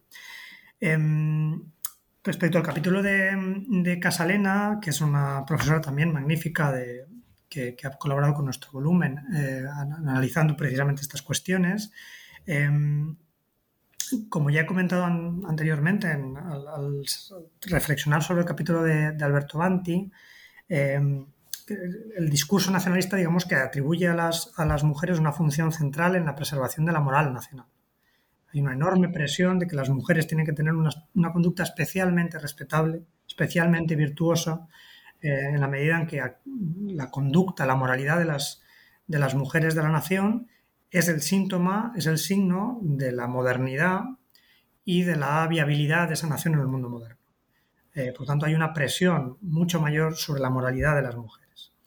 En el caso italiano, italiano como señalaba también Casalena en su capítulo, además había eh, una, presión aún mayor. Eh, lo estaba comentando antes respecto al caso de la, falta de virilidad de los italianos. En el discurso europeo sobre, sobre Italia se decía que los, que los italianos estaban faltos de virilidad y se decía además, y esta era otra de las causas de la decadencia italiana, eh, que las mujeres italianas por sus características, por el clima, por las pasiones italianas, por la influencia oriental, por lo que fuera, por esos motivos, eh, digamos que eran las responsables también de una inmoralidad de, toda la nación, que era la responsable en última instancia de que, la nación italiana hubiera entrado, hubiera entrado en decadencia y de que fuera incapaz de constituirse en una unidad política y por tanto en conformarse como una nación moderna. Por tanto, hay una especial presión sobre la moralidad de las mujeres italianas que es puesta como especialmente en duda en estos, en estos discursos sobre el sur europeo, en este imaginario sobre el sur europeo. Esto lo vemos, por ejemplo, muy claramente en la obra de Sismondi, a la que me refería anteriormente, que es este personaje, este autor que pertenece al grupo de Copet y que escribe las primeras historias eh, de la literatura, una de las primeras historias de las literaturas nacionales del sur europeo y que también tiene una obra muy influyente que es sobre la, la historia de la, de la, Italia medieval, que digamos que tuvo una influencia muy, grande y en la que atribuye a las mujeres italianas una responsabilidad eh, enorme en la decadencia futura de la, de la nación italiana. Eh, bueno, lo que responde o lo que analiza, mm, perdón, Casalena es cómo mm, los patriotas y las patriotas eh, italianas respondieron a estas imágenes, cómo discutieron esa supuesta inmoralidad de las mujeres españolas a través de la construcción o la búsqueda de una serie de biografías de personajes de mujeres italianas que a lo largo de la historia habían demostrado justamente lo contrario. La alta moralidad y la, modernidad eh, de la nación italiana. Y lo que demuestra Casalena, de nuevo, digamos que esto lo, hemos comentado también ya varias veces, que es uno de los ejes fundamentales de todo el libro, es cómo estos discursos de la modernidad son discutidos, son negociados, son transformados eh, en el diálogo que se establece entre, entre esos discursos que se producen desde, desde el centro hegemónico de la producción cultural europea, desde Francia, desde Inglaterra, y de las respuestas, digamos, eh, que se dan también desde los países del sur o desde otros eh, lugares del, del, continente. Gracias. el siguiente capítulo, Hombres, Mujeres y la Nación Virtuosa, novelas de españoles radicales, y este es, ahí es donde me quiero centrar, eh, de la mitad del siglo XIX. ¿A quién nos referimos? Perdón, eh, la autora del artículo es Florencia Peiró. ¿A quién nos referimos con los españoles radicales y cómo vieron e imaginaron ellos el mundo y la nación?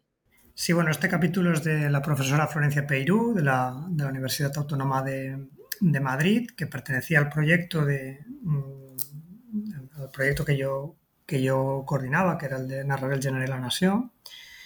Em, y, es una especialista en, el análisis del republicanismo y de, la, de los, este, precisamente de ese radicalismo eh, español del siglo XIX. los radicales, cuando ella habla de los radicales, se está refiriendo a la cultura política o una cultura política eh, republicana radical que nace precisamente en estas décadas de, de mediados de siglo en, los márgenes del liberalismo progresista. Es decir, en, España, en el siglo XIX hay dos grandes culturas políticas de liberales, eh, los progresistas, los moderados, y digamos que estas, estos radicales o estos republicanos nacerían como a la izquierda del progresismo y digamos que con el tiempo se irán convirtiendo en una cultura política fundamental eh, en la España contemporánea. Em, y en, esta, en, esta, en su contribución lo que hace la, profesora Peirú es analizar una serie de novelas publicadas por autores cercanos a esta cultura política y analizar cuáles son los discursos de feminidad, de masculinidad eh, de estos autores, cuál es su idea de nación o cómo vinculan estos discursos a su idea de nación y ponerlos en relación, compararlos a, a cuáles eran los discursos propios de feminidad o de masculinidad del liberalismo, digamos, más respetable, del liberalismo progresista o del liberalismo eh, moderado. Y en su trabajo la verdad es que llega a resultados muy interesantes eh, en el sentido que señala eh, hasta qué punto, digamos, que una determinada concepción de la nación virtuosa, una determinada idea de la virtud, es central para estos autores radicales y va ligada esta idea, la, la, necesidad de una nación virtuosa, a una serie de modelos de feminidad, de masculinidad que tienen que encarnar, que tienen que que adoptar los hombres y las mujeres eh, españolas que trascienden en gran medida, o en buena medida, ese ideal de la separación de esferas entre la esfera pública y la esfera privada que era eh, dominante entre, los sectores, digamos, liberales, eh, entre el grueso del liberalismo, ¿no? Y yo creo que es una, contribución en este sentido muy, muy interesante. Definitivamente. Ah, hace poco publicamos en New Books Network en español eh, un, un, episodio sobre también el nacionalismo en el País Vasco. Y eh, bueno, solo mencionar que quizás para los oyentes interesados en este, en, este tema, pues ya, ya tenemos varias referencias en, el podcast sobre, sobre, el, sobre eh, bueno, el tema del nacionalismo en el País Vasco, sobre cómo se construye. Y eh, bueno, el capítulo de Coro Rubio es, creo, especialmente interesante porque plantea esta idea de cómo se construye lo norteño, ¿no? Dentro incluso del, del norte. Eh, o lo norteño en el sur, en este caso, cómo se construye, pero dentro de la península ibérica, no dentro de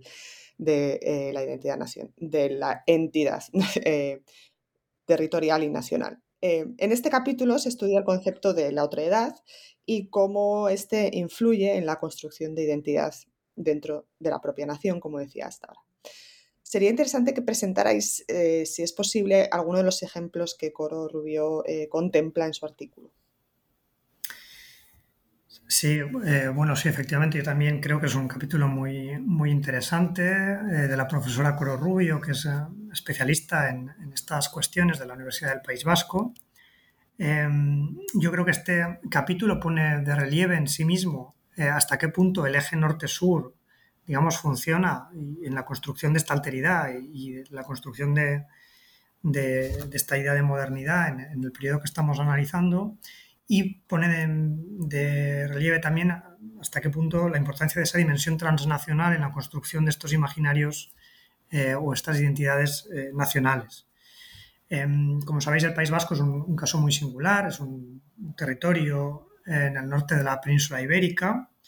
que, en el que ha existido desde hace ya un, tiempo un nacionalismo eh, potente, existe una tradición nacionalista muy potente, Em, y de alguna forma lo que mm, plantea eh, Coro Rubio en su trabajo es cómo este estereotipo vasco, este estereotipo del pueblo vasco, nace de ese cruce de miradas o ese diálogo, por un lado, entre los viajeros internacionales que llegan al País Vasco, que subrayan una serie de particularidades, especialmente autores románticos, todos pensamos en, Humboldt o en otros autores ¿no? que, que señalan una serie de rasgos que harían a los vascos como un pueblo distinto, diferenciado dentro de, la península ibérica, y al mismo tiempo, digamos, de esa mirada romántica y de la respuesta, el diálogo que establecen con los autores vascos, que de alguna forma se apropian en parte de esa mirada, la hacen suya, pero al mismo tiempo la discuten. Em, y digamos que en este caso, además, em, em, digamos que Coro Rubio señala cómo estos autores vascos, ella analiza sobre todo guías de viaje que se publicaban para, los viajeros y que digamos que eh, a mediados del siglo XIX, eh, en las que se representaban los caracteres, los elementos característicos del pueblo vasco, de sus hombres, de sus mujeres, eh, ella analiza cómo de alguna forma desde estos discursos vasquistas, no necesariamente nacionalistas vascos aún, discursos vasquistas, se, digamos que se apropian parcialmente de estos estereotipos románticos o de estos estereotipos sobre la singularidad del pueblo vasco para, para señalar o para subrayar esa singularidad y también precisamente para subrayar la mayor cercanía del pueblo vasco respecto al norte europeo. Es decir, los vascos somos singulares, somos diferentes eh, y lo somos porque de algún modo estamos más cercanos a los pueblos europeos del norte. ¿no? Y en este sentido, el pueblo vasco construiría también su diferencia, su alteridad frente a ese sur español, frente a esa Andalucía eh, o esa, España andaluza de castañuelas y de, y de toros. De alguna forma, lo vasco se estaría construyendo frente a ese sur no europeo, no moderno, precisamente para acercarse a lo moderno o a lo europeo, eh, que sería el norte europeo. Eh, y algunos ejemplos, pues, por ejemplo, es la imagen de las mujeres, las mujeres vascas, que analiza Coro Rubio en su, en su texto. ¿no?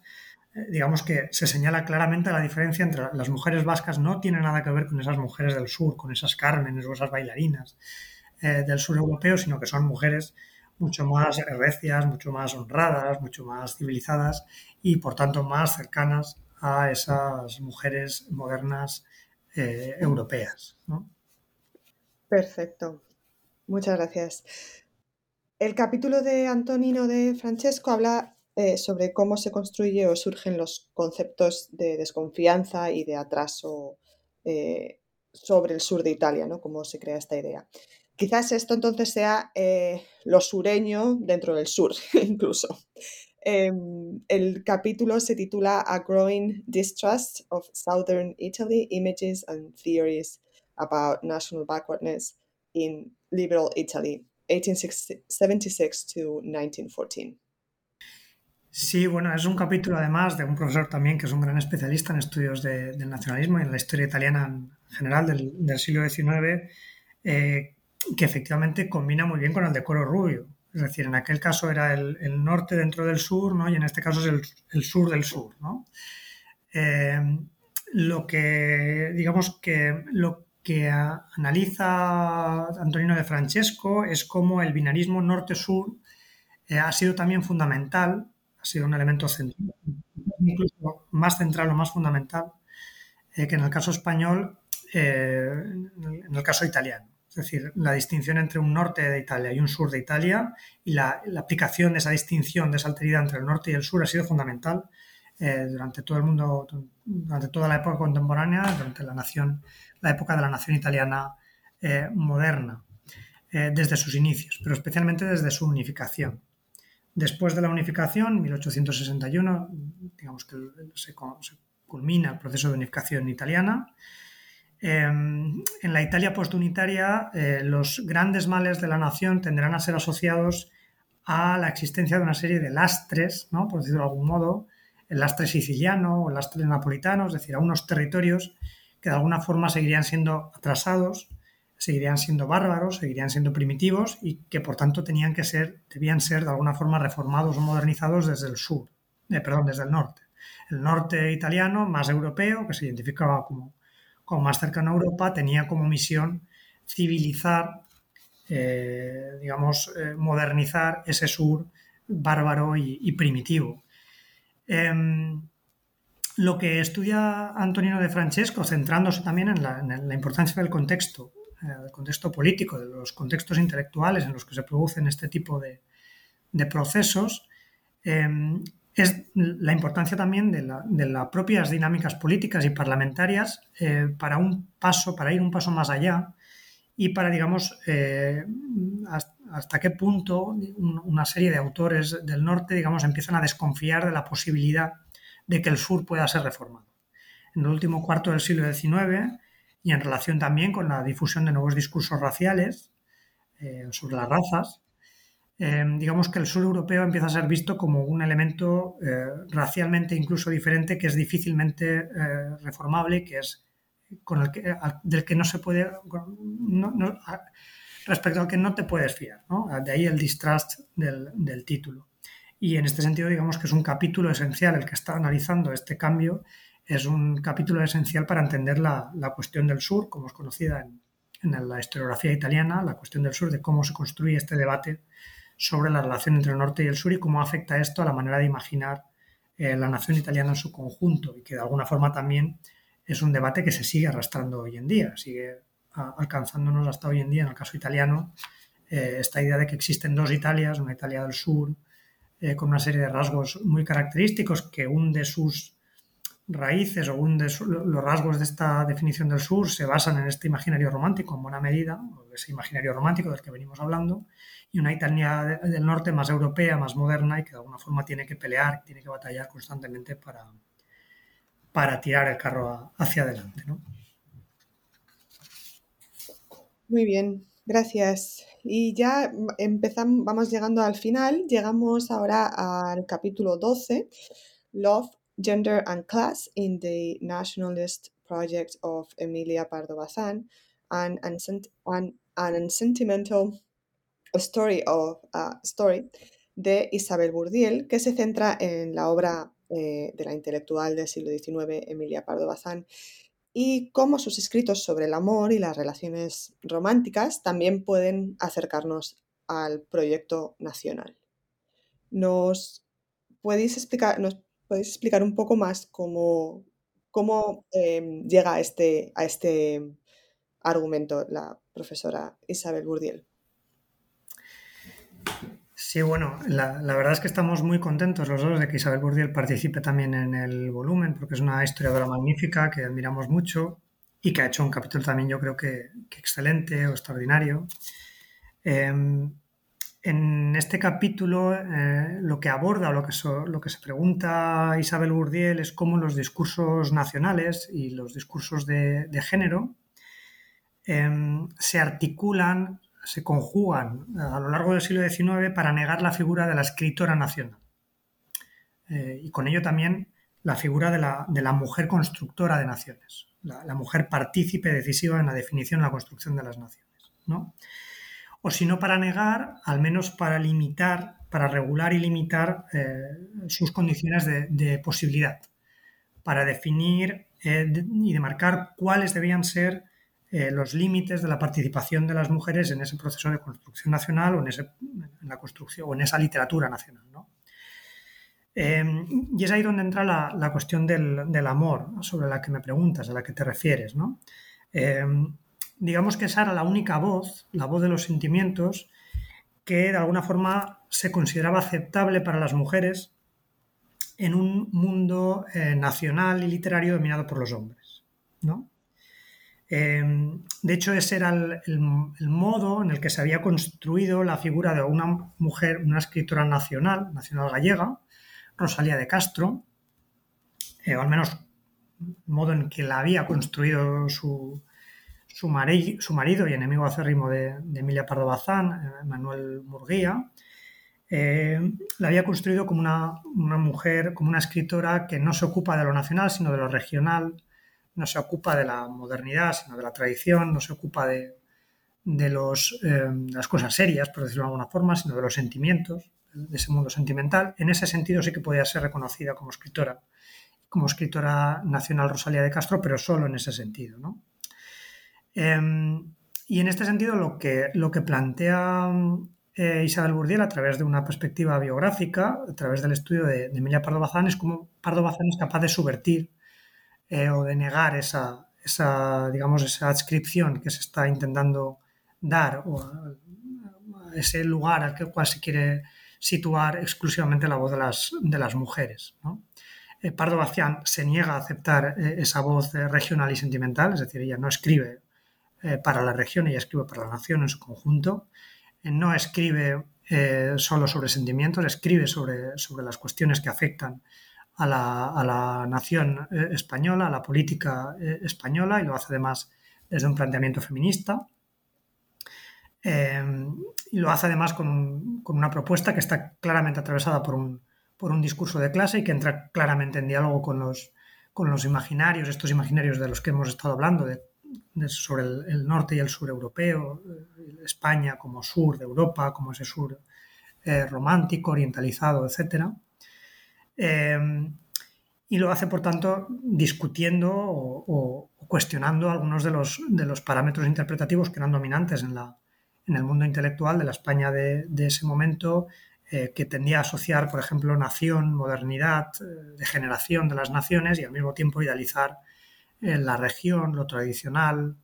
la autenticidad de ese mundo regional y auténtico. Digamos que Pardo Bazán, como señala Isabel Burriel en su, en su texto cuestiona estas, estas distinciones y cuestiona de alguna forma, de forma radical, esas propias, esos propios parámetros eh, que intentaban encajar o, ocluir la voz de las mujeres o situarla en un único eh, espacio discursivo, ¿no? una única forma de, articular su voz. Yo creo que es un, es un análisis muy, muy interesante. Muy bien, muchas gracias. El tema del orientalismo del sur que aborda Ferran Archiles es muy interesante. En este capítulo titulado When the Empire is in the South, Gendered Spanish Imperialism in Morocco at the End of the 19th Century, el autor explica cómo las narrativas sobre el imperio el norte de África y más específicamente un territorio que era colonia española, también contribuyeron a la formación de la identidad nacional. ¿Nos podéis contar un poquito más sobre este capítulo? Bueno, el capítulo de, de Fernand Archilés, que es un profesor de la Universidad de Valencia, que pertenecía también al proyecto Narrar el, el Género y la Nación, se centra o analiza sobre todo las particularidades del, africanismo español, que son unas particularidades en buena medida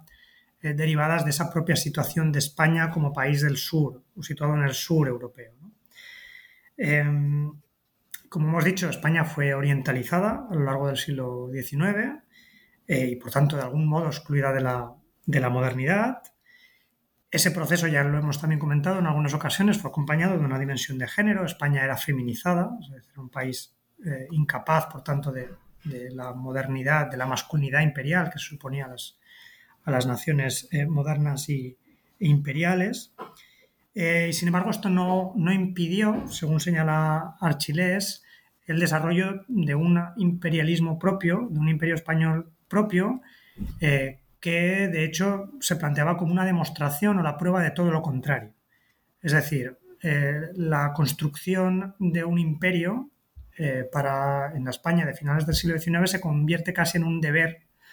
moral, patriótico, una necesidad de demostrar que España no es un país oriental, sino que es un país moderno como el resto de países, el resto de naciones imperiales de, de, aquel periodo, en un momento en que se asociaba la fortaleza de las razas, la fortaleza de las naciones con la posición de un imperio, la capacidad de, de dominar y de civilizar a otros pueblos. ¿no?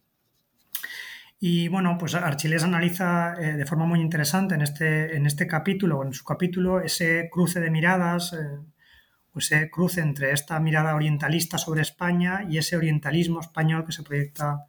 eh, sobre África y cómo de ahí surge un determinado modelo, un determinado tipo de, africanismo que por un lado subrayaba eh, afinidades entre los españoles y los norteafricanos, es decir, reconocía ese carácter oriental o esa relación de, de España con esos pueblos eh, norteafricanos, eh, con los que habría algún tipo de hermandad, algún, algún, tipo de relación profunda, pero no para, no para subrayar de alguna forma la igualdad, sino todo lo contrario, es decir, se utilizaba esa retórica para eh, de alguna forma legitimar los especiales derechos que existían a los españoles para civilizar a sus hermanos africanos. Es decir, precisamente porque existen esas conexiones profundas, es a los españoles a quienes corresponde, quienes deberían eh, digamos, civilizar y controlar, dominar o construir un imperio eh, en el norte de África. Y bueno, como se llama en su capítulo, este africanismo español estuvo eh, claramente también eh, atravesado por una dimensión de, género. En este orientalismo español de este periodo, el pueblo eh, marroquí es sistemáticamente representado como una nación que es incapaz de llevar a cabo una, una vida familiar, una vida sexual ordenada, moderna, que es incapaz, por tanto, de alcanzar la, la, civilización por sí mismo, y esto se, se, simboliza sobre todo a través de la figura de, de, esa, de la opresión en la que viven las mujeres marroquíes, en esta imagen del harén, del harén oriental, ¿no? Estos, los marroquíes dominan, son los tiranos de sus, de sus mujeres, y por tanto la idea de que es a, es a los españoles a quienes corresponde proteger de alguna forma a las mujeres marroquíes de sus, de sus maridos eh, tiránicos y, es esto lo que justifica, lo que legitima el, proyecto imperial eh, español en, en, Marruecos, que es un proyecto, como ya he señalado, que es, es vivido con una enorme urgencia eh, ya en la, en la, España de la Restauración, en las últimas décadas del siglo, del siglo XIX, pero que se acentúa particularmente eh, tras la derrota frente a Estados Unidos en la Guerra Hispano-Cubana de 1898 esa derrota es leída, es interpretada como una crisis de la masculinidad nacional. Eh, la, la, los, los, hombres españoles, digamos, están, no, no son, no, son una raza que, que, está decadente, está degenerada y por tanto se hace imprescindible para, para muchos autores españoles, para los regeneracionistas españoles, eh, revirilizarla, revirilizar esa nación española y eso pasa por eh, construir un imperio en África y por demostrar la eh, buena salud de la raza y de la, de la, hombría, por de alguna forma, de los, de los españoles a través del, del imperio en África. Muy bien, pues así hemos concluido todos los, hemos hablado de todos los capítulos del libro. Muchísimas gracias, ha sido eh, muy eh, ilustrativo.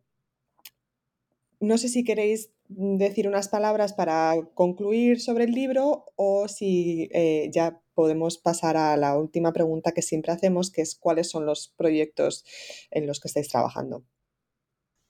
A mí me gustaría añadir, tal vez, que bueno, eh, pensamos que puede ser, eh, en la medida en que la historia siempre está conectada al presente, ¿no? Trabajamos con, con, el pasado, pero interrogándonos a partir del presente, pues eh, esperamos que el libro pueda interesar también, el libro en su conjunto, algunos de sus textos, a personas que, que se interroguen pues, por, los orígenes de los estereotipos actuales. Son estereotipos eh, eternamente renovados, quiero decir, siempre están allí, nunca son iguales, eh, se cambian y eso y tienen funciones distintas y mm, están de rabiosa actualidad porque los hemos visto aflorar de nuevo todos los estereotipos sobre la, incapacidad del sur y la eficacia del norte, por ejemplo, que es una de las versiones, los hemos visto aflorar en torno a la gestión del COVID, por ejemplo, y las responsabilidades y las políticas públicas del COVID o hace algunos años, pues, eh, a propósito de la, salida de la crisis del 2008. Entonces, bueno, pensamos que la historia en esto, como siempre, sirve también para iluminar eh, cuestiones del presente.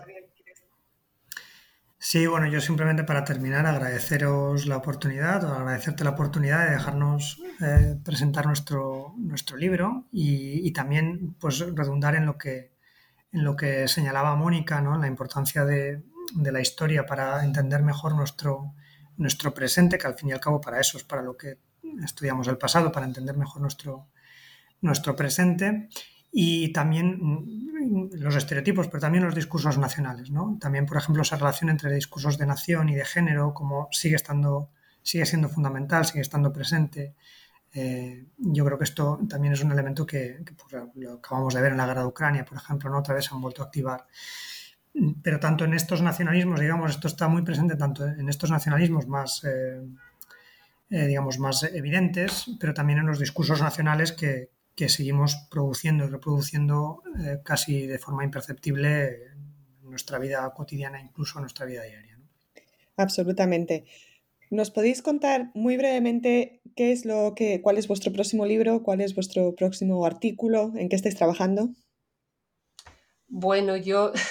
tengo el privilegio de poder presentar no solo en que estoy trabajando yo, sino en que está trabajando el equipo, porque Cirgent es un proyecto que todavía tiene algo menos de dos años de vigencia, finalizará en septiembre de 2024 y precisamente tenemos en marcha pues varias, varias publicaciones. Al mismo tiempo que corregíamos las segundas pruebas del libro uh, European Modernity and the Passionate South, estábamos ultimando el manuscrito de un libro que se titulará Gender and Cultural Mediation in the 18th Century, ¿no? Género y mediación cultural en el siglo XVIII, en mujeres a través de las fronteras, eh, coordinado por Carolina Blutreich, por Laura Guinotti y por mí misma, que examina, eh, por una parte, el papel de las mujeres de la ilustración como mediadoras culturales a través de distintas prácticas y mecanismos como viajeras, como lectoras, como traductoras, como autoras que utilizan el multilingüismo como estrategia deliberada en algunas escrituras. Y también, por otra parte, el libro examina el papel eh, eh, del, género como elemento transversal de los debates transnacionales. Es decir, de nuevo, nuestro interés está en las mujeres, pero también en el género, en el siglo XVIII. Y también aquí hemos hecho un esfuerzo por no limitar la mirada a la Europa noroccidental, que es son los territorios más estudiados, sino ampliarla a aquello que se consideraban las periferias de Europa. Tenemos contribuciones sobre España, em, también sobre Italia, Grecia y Portugal y sobre la América colonial. Y de nuevo, pues hemos hecho un esfuerzo y hemos tenido la fortuna de tener una buena respuesta y poder contar con eh, especialistas en historia intelectual y cultural, en estudios literarios y traductología, pues tan, algunos tan conocidos y tan prestigiosos como Anthony Lavopa o Silvia Sebastiani y, otros, y otras pues, eh, generaciones, digamos, más jóvenes. Ese es uno de los proyectos que tenemos en marcha. El, el, otro que estamos llevando simultáneamente otras integrantes del equipo, en este caso Esther García Moscardó, Isabel Bourdier y Elena Serrano, es otro volumen eh, titulado Gender and the Emotions, Sensibility, Race and Sexuality in the Global Enlightenment género y emociones, sensibilidad, raza y sexualidad en la ilustración global. Ese eh, volumen eh, eh, que, está,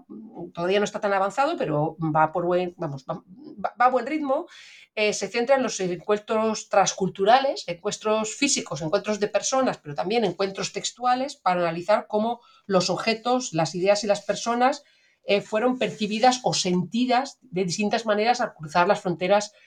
culturales y textuales. De nuevo ahí hacemos un esfuerzo por trabajar la diversidad, es decir, hay trabajos sobre Europa y también sobre América del Norte y del Sur e incluso Tahití para eh, preguntarnos en conjunto pues, cómo la sensibilidad fue esgrimida por diferentes grupos étnicos, políticos y culturales para definir sus identidades con y contra los demás. Y todavía dos más, ¿no? si me permites. ¿eh? Hay en marcha eh, también otros dossiers, dos dossiers, uno coordinado por María Tausier para la revista Espacio, Tiempo y Forma, y que se titula Formas de Amar y que se ocupa de las variedades, digamos, eh, conceptuales y territoriales de la sensibilidad, que es un gran concepto del siglo XVIII, mm, la sensibilidad, eh, eh, digamos, emotiva y la sensibilidad sensorial. En distintos países europeos hay colaboraciones sobre Francia, Inglaterra, Portugal y España y sobre los territorios americanos de los imperios hispánico y británico, con especial atención a las nuevas religiosidades emergentes, la religiosidad ilustrada y sus formas de sensibilidad, digamos, de sentir la relación con Dios, las relaciones entre los sexos en las artes escénicas y la autoafirmación femenina a través de la escritura, especialmente la poesía, la novela, la correspondencia y la autobiografía. Y por último, un dossier que se, que se titulará eh, Touching Visions, donde Elena Serrano, eh, también miembro del equipo, en colaboración con dos colaboradores externos, Elena Paulino y Hansun Seung, em, eh, plantean a sus colaboradores, es un dossier más amplio, cómo la percepción sensorial, es decir, los sentidos, la vista, el tacto, el gusto, eh, eh, toca, mm, por, eso lo de touching visions, los cuerpos, las mentes y las almas,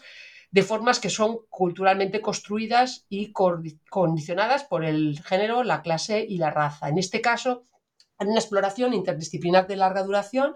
que toca el siglo XVIII, pero que, eh, digamos, arranca de más atrás, de la Edad Media y llega hasta el presente. Y bueno, pues he de agradecer que todo esto es posible gracias al equipo, pero ya, no solo al equipo en sentido estricto, sino a los colaboradores y colaboradoras, digamos, de primera calidad,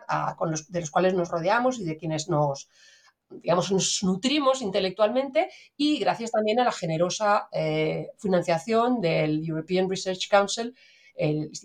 Consejo Europeo de Investigación que no solo financia la investigación, sino que también nos permite que todas esas publicaciones, también el libro que hemos, que hemos presentado hoy, vayan a estar en acceso abierto, es decir, en descarga gratuita, porque es una forma, bueno, pues de hacer llegar a la sociedad eh, eh, pues, nuestro trabajo y, bueno, pues eso es una, gran suerte poder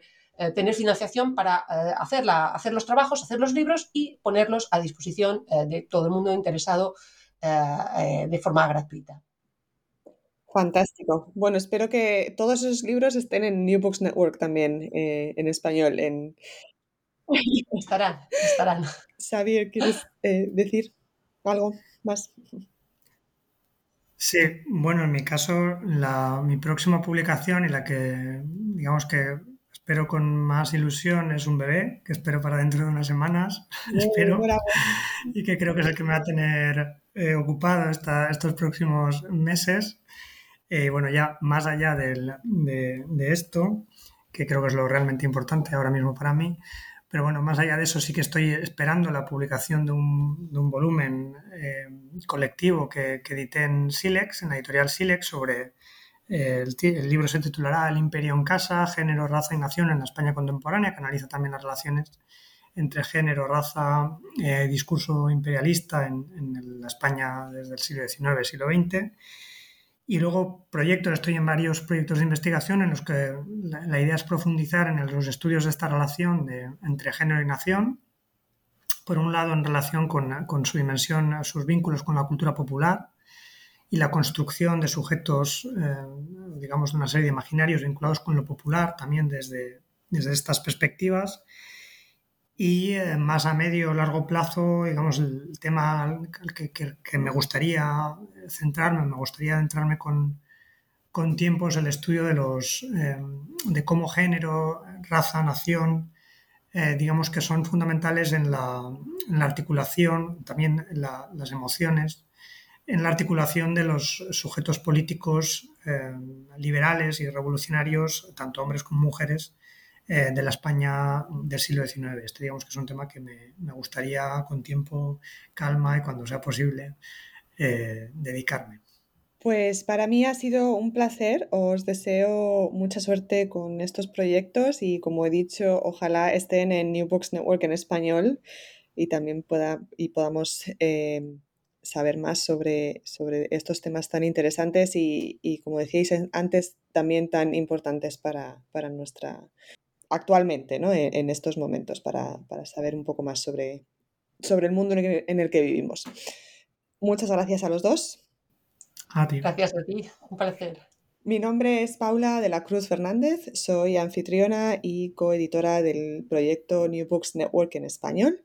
A todos los oyentes, espero que eh, hayan disfrutado de la entrevista y nos vemos muy pronto.